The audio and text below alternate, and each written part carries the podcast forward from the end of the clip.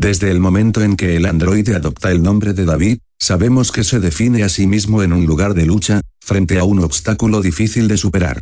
Porque la referencia a la historia bíblica no puede ser ignorada. El tema judeo-cristiano está presente constantemente en la película. Cuando el religioso capitán Orán le pregunta a David, ¿en qué crees David? Él responde, creación. Esta es la razón por que el tema de la religión, particularmente la interpretación de la religión cristiana, no puede ser ignorada. Y siguiendo el patrón de historias anteriores de creación artificial y cristianismo, la historia no terminará bien. En el caso de David y su contexto bíblico, y la confrontación entre los filisteos y los israelitas, está claro que no estamos en una lucha entre personas superiores e inferiores. Ni una lucha entre dioses inmortales, pero una pelea entre iguales de diferentes razas. 1 Samuel, 17 y 25. Y los hombres de Israel decían, ¿habéis visto a ese hombre que sube? Ciertamente sube para desafiar a Israel.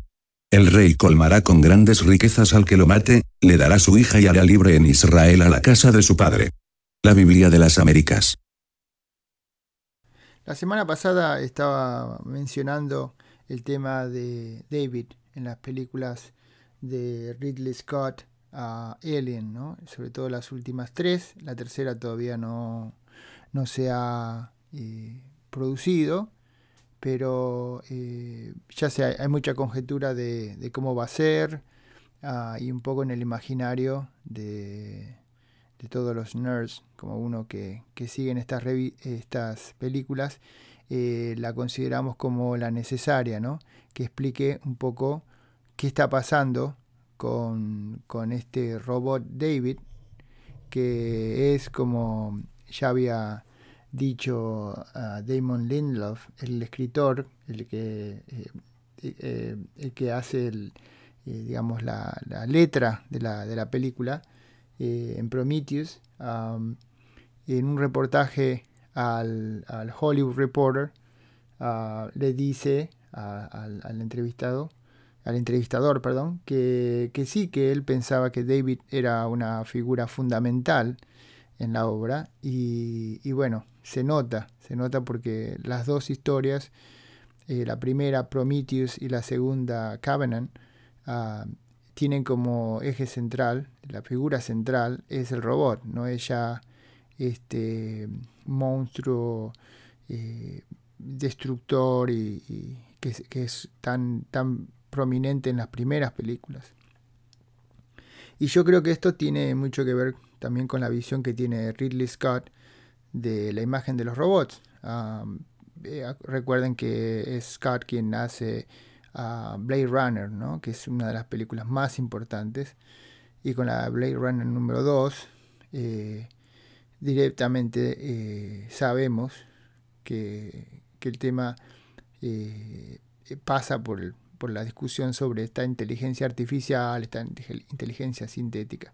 Pero hay una, tesis que, traigo siempre, y la traigo en, el, último libro, eh, que es la de ver a los robots según la visión eh, social que tengamos nosotros, y la, esa visión social parte de muchas componentes, por ejemplo, la religión, eh, tema cultural, de, la patria, por ejemplo, pero la religión pareciera ser, ah, o por lo menos esa visión ética de la religión es muy fuerte en estas, en estas obras, eh, especialmente con el tema de David. Y David, como le hice leer a, la, a, la, a este sintetizador de lengua, eh, parte del, del libro, David refiere a un tema de la Biblia, no, no hay duda eh, uno de mis estudiantes me preguntaba por qué, eh, escuchando el, audio anterior, el, podcast anterior, por qué eh, refería, hablaba de David y hablaba de Adán. muy buena pregunta. si bien David, en este caso es David, el David contra Goliat, de ahí el pasaje en el texto, hay muchas referencias a al David de Miguel Ángel. Y este David de Miguel Ángel en la película se ve, por ejemplo, cuando Peter Whelan habla con David, le, es, es, muy importante en la segunda película, en Covenant, ah, discuten sobre la vida. Eh, Peter Whelan parece ser muy eh, cariñoso inclusive con David al principio, porque le dice, tú eres como mi hijo, eh, y le dice, ¿qué ¿cómo te llamas? Le, deja que se ponga un nombre en la tradición. de la en la tradición de historias de la creación es importante, decir, que alguien tenga un nombre eh, y que uno se dé el nombre eh, tiene mucho que ver con lo humano. Y recuerden que en la Biblia se dice que Adam nombra a los, en, diferentes versiones, Adam es el que le da el nombre a los animales. En muchas eh, versiones del Génesis que no son canónicas, o son repetidas, pasajes, textos que van desde la Edad Media a inclusive otras creaciones, como por ejemplo piensen en el Popol Vuh, ¿no? Eh, parecieran tener mucho en común. el hombre es el que nombra a los animales, el, potencial que tiene el hombre de poder hablar eh, lo hace diferente a los animales. Uno podría decir, bueno, no es tan así, los animales se comunican aquel que tenga un perrito sabe que uno puede comunicarse con un perrito, ¿no? muy, muy fácilmente. El perro le hace saber lo que quiere, uno le muestra cariño, ¿no? es decir, el perro, el perro le devuelve a uno esa comunicación y no lo hace a través de la palabra, pero lo hace de otra forma. Decir que, que solamente somos seres humanos porque tenemos la palabra eh, nos pondría en una situación compleja porque hay muchos seres humanos que no pueden hablar. Pueden comunicarse, por supuesto, por otro camino, por el camino de las señas y los que sabemos algo sobre, por ejemplo, el, lenguaje de las señas, sabemos que es un lenguaje que nada tiene que envidiarle a otros idiomas y que son, eh, que están, eh, digamos, son muy sofisticados, es decir, uno puede tranquilamente por el, el lenguaje de señas eh, reproducir prácticamente cualquier idea que, tenga, ¿no? Eh, entonces, eh, pero no es a través de la lengua. Y los animales nos hacen saber que se sienten mal, se comunican con nosotros, y según el nivel de, inteligencia, hay animales que comunican mucho, como los delfines, por ejemplo. las abejas, las hormigas saben decir dónde están las cosas, se pasan información. El tema pasa por más, más que la lengua, es por todo un, un proyecto simbólico y, metafórico, ¿no? de que David o David en inglés se puede nombrar a sí mismo. Dice, ¿qué nombre? ¿Cómo te llamas? ¿no? Y él le dice David. Porque, y está mirando la, la imagen del David de Miguel Ángel, que es una imagen, en eh, la estatua, eh, muy griega. No, no es un Miguel Ángel, eh, perdón, no es un David, ah, digamos, bíblico, sino un David greco-latino, que se parece mucho a otras imágenes. Imágenes, alguien me decía en la relación con Prometeo, ¿no? Eh, Prometheus, que le roba al, a, digamos, los dioses el fuego para, para darle independencia al hombre. Miren las correlaciones que hay con la creación. ¿no? Prometeo le roba el fuego y se lo da a los hombres. Por eso Jesús lo castiga a, una, muerte que se repite y, que es terrible. ¿no? Pero hay historias también eh, eh, sobre este tema que muestran a Prometeo haciendo a un primer hombre. Así que Prometheus, Prometeo es el creador del primer hombre. Lo que nos hace de que el hombre sea una creación, como si fuera un robot. ¿no? Es decir, hay muchas relaciones con esto. la figura del hombre perfecto, el cuerpo perfecto, que tranquilamente se puede ver en otras imágenes, como por ejemplo en Adán, ¿no? cuando está frente a Dios y él estira la mano y Dios la estira de arriba. Son cuerpos perfectos, son cuerpos grecolatinos. Uh, el cuerpo como creación, como la imagen del cuerpo de Adán, que en, en nuestra cultura tiene mucha influencia desde el cristianismo. yo discuto esto en el primer capítulo del libro en el que hablo sobre la diferencia enorme que hay entre el proyecto de creación desde el cristianismo a diferencia del proyecto de creación en el judaísmo. ¿Dónde lo veo esto? Por ejemplo, en la imagen del golem. El golem eh, desde el cristianismo se ve como un ser terrible, un monstruo, es un Frankenstein, ¿no? que destruye todo, un ser abominable. Eh, es, una, es, un error la creación. Pero en el judaísmo, en muchas historias eh, y en imágenes que vemos en, por ejemplo, en parques, o, vemos que el golem no parece un ser horrendo o terrible, sino que es un eh, es un guerrero, un protector del pueblo de Israel. Ah, en el libro hablo de imágenes, por ejemplo, en los parques de diversiones, eh, o por ejemplo en los parques donde los chicos van a jugar, los areneros, como lo llamamos en español, ah, donde la construcción en donde hay un tobogán y para que los chicos suban como si fuera un lugar para treparse, eh, son golems. Ah, es la imagen de un golem. Ah, entonces el golem no como el ser horrendo, sino como el benefactor, el protector. Otro, otro ejemplo de esto es que, por ejemplo, vemos al golem como un ser horrible en la película que yo, que, yo discuto en el, primer libro. Hablo sobre la película en blanco y negro alemana de Golem, ¿no? Y, y, es un ser horrendo. Es una película muy racista con la cual la imagen del rabino está distorsionada. El rabino no es un, eh, no es un rabino normal, es decir, es más bien un astrólogo eh, cabalístico, es decir, pero un poco eh, un ser de la, de la, magia negra. Aparece un, un, ser con el cual habla el rabino que es el demonio, ¿no? es decir, lo ve al rabino como un ser siniestro, un ser, ser malvado, cruel, ¿no?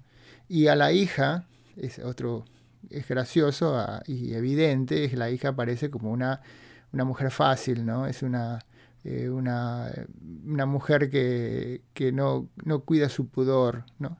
Y lo tenemos que entender en el contexto de la época, ¿no? Es una, es una mujer fácil, un poco, no una prostituta, pero una, una mujer que no tiene problemas enseguida de, de ofrecerse sexualmente a este hombre cristiano, que es el que envía el emperador o el rey, ahora no, no recuerdo. entonces hay muchos elementos negativos en esa película. Ah, y sobre todo Golem, que es un ser terrible, complicado, pero que al final de la obra determina una, una imagen bastante confusa en la cual salva al pueblo de Israel, y los niños o los hombres están bailando alrededor del golem.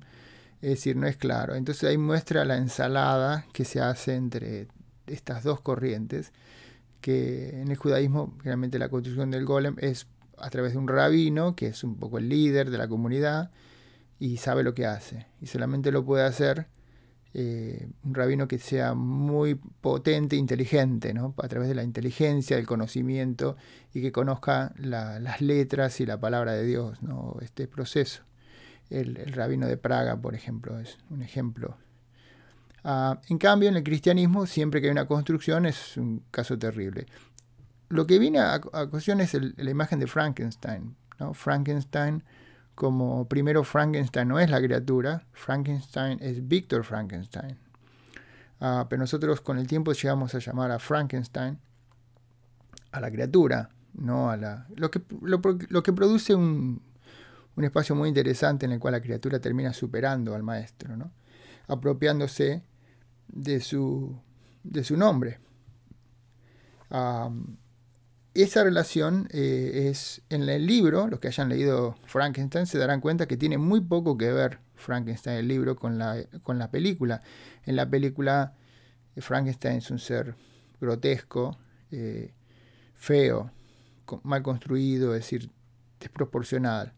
Lo que contrasta claramente con el libro de Mary Shelley, donde Frankenstein es una imagen preciosa. Es, un, cuerpo masculino ah, muy lindo. Ah, inclusive hay juegos con lo, exótico y con el tema de la raza. Dice que el cuerpo era precioso y era amarillo. Es decir, ah, como si fuera de otro color. Es decir, no es blanco, no es, no es negro, no es... ¿no? Es, es amarillo. lo hace a la criatura linda y la hace de otro tipo. Es decir, como si fuera de otro grupo. Todo esto tiene mucho que ver. Es este, son, todas estas son eh, anécdotas o historias o, proyectos que hablan de la creación. Todo esto aparece en Alien Covenant. Por eso mi idea de que David tiene mucho que ver con la creación. Ah, y David entra en un debate con su padre, ¿no? Es decir, a decirle, eh, ¿cómo te llamas David? A ver, camina, camina, muy precioso. ¿no? El padre, eh, Peter Whelan, yo lo estoy un poco cambiándole lo, lo, que dice, pero en realidad la esencia es la misma. Camina perfectamente, su cuerpo es perfectamente profesional, está muy feliz Peter Whelan, que es un, una figura corporativa, narcisista, que va a volver a aparecer en, en, las películas. ¿no? y, ah, y, le dice, toca algo. ¿no? Y toca, ¿qué toca? Toca algo de Wagner. ¿no? El, el, el, anillo, el, famoso, la ópera del, anillo. Uh, y es la, la, salida, o la entrada, perdón, de los dioses a Walla Walla, ¿no? es, los dioses se van, se termina la era de los dioses y viene la era de los hombres. Eso es lo que... Ah, eh, eso sería la, la, anécdota, ¿no? Eso sería la, metáfora. Eh, desde un comienzo, David eh, desafía a su padre, desde el primer momento. Uno se pregunta, ¿por qué? ¿Por qué tendría que ser así? ¿no? Hay muchas imágenes de robots que no son así. Pero Ridley Scott, y en el caso de Lindelof, ¿no? Damon Lindelof, Lindelof explotan esta idea de que Davis es un, es un ser hasta siniestro en muchos, en muchos casos. Hay algo ominoso con David, confuso. Cuando le dices, ¿quieres la muerte de tu padre? Le dice la otra robot a él. Él le dice, ¿querer? Yo no, no sé lo que es eso. No, no, reconoce la palabra, lo que yo deseo no, es importante. Lo que nos lleva a pensar que está copiando a los seres humanos, es decir, el problema de David, que por supuesto toca le empieza a cuestionar a su padre, le dice en un momento, déjame preguntarte algo, es decir, tú me creaste a mí, ¿no? Entonces yo veo a mi creador, tú no, tú lo estás buscando. Tú eres mortal y yo no. Es decir, que yo soy más superior a ti, que soy tu creación. Eso, ¿no? Le dice David, le plantea un problema a Peter Whelan, que es el creador de él, eh, que es un poco, podría ser el Bill Gates, o, ¿no? Es, es una figura del gran programador moderno que se ah, vuelve muy rico y muy poderoso. A lo, lo molesta a Peter Whelan, le dice, tráeme el té, ¿no? Sírveme el té lo, pone en su lugar a David. Y desde ese momento comienza la tensión. Y va a seguir toda la película. Si continúa hasta el final, cuando muere Peter Whelan. Y a la muerte de su padre, eh, eh, David es libre y se decide poner a experimentar. Él sale a buscar la moral, la ética y le va re mal. Es decir, bueno, a él no, pero a nosotros nos va mal porque lo que hace es experimenta con estos eh, animales extraterrestres que son los aliens, estos cuasiformes, eh, reptiles humanoides, ¿no? Ah, que son una mezcla de lo peor. Uno piensa en esto, que es, es una imagen de un humanoide, pero al mismo tiempo reptiliano, algo que aparece mucho en las discusiones como en Carl Sagan cuando dice tenemos que tener cuidado con esa parte reptiliana que tenemos en el cerebro, que es muy egoísta, ¿no? Eh, que los reptiles no cuidan a sus hijos, aunque hoy en día los biólogos cuestionan eso, hay muchos reptiles que cuidan a sus hijos, no es común, pero eh, estos son reptiles, no son nosotros, no son mamíferos, ¿sí? son, son los enemigos, son los otros. Entonces me parece muy interesante que nosotros proyectamos sobre estas criaturas que creamos nosotros y a la cual le tememos. Eh, y me pregunto si ese temor que tenemos no es en realidad un temor a, nuestras posibilidades, ¿no? Es un temor a nuestra realidad, es el temor que tenemos de que las cosas nos vayan mal, el sistema eh, está en, muy frágil, pero uno se pregunta, siempre estuvo frágil. Quizás este es el momento en que menos frágil está. Aunque uno diría, no, hay gente que tiene hambre, hay gente que muere. Siempre fue así. Eh, y en el pasado fue peor.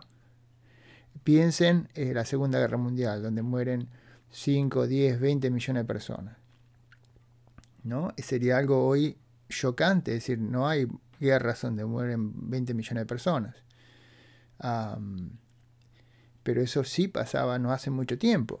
Es decir, no, estoy con esto diciendo que vivimos en el paraíso, pero eh, no es tan justificado. Es decir, hay hambre, sí que hay hambre. Claro, hay mucha pobreza, sí. Parece ser que siempre lo hubo y en el pasado era peor, pero no teníamos la información o no se difundía de la misma manera o se planteaba de otra manera. Eh, entonces hay una inseguridad hacia nuestro sistema, hay una idea de, que algo es inseguro, que algo no está del todo bien, que algo puede pasar en cualquier momento por más que no esté pasando nada.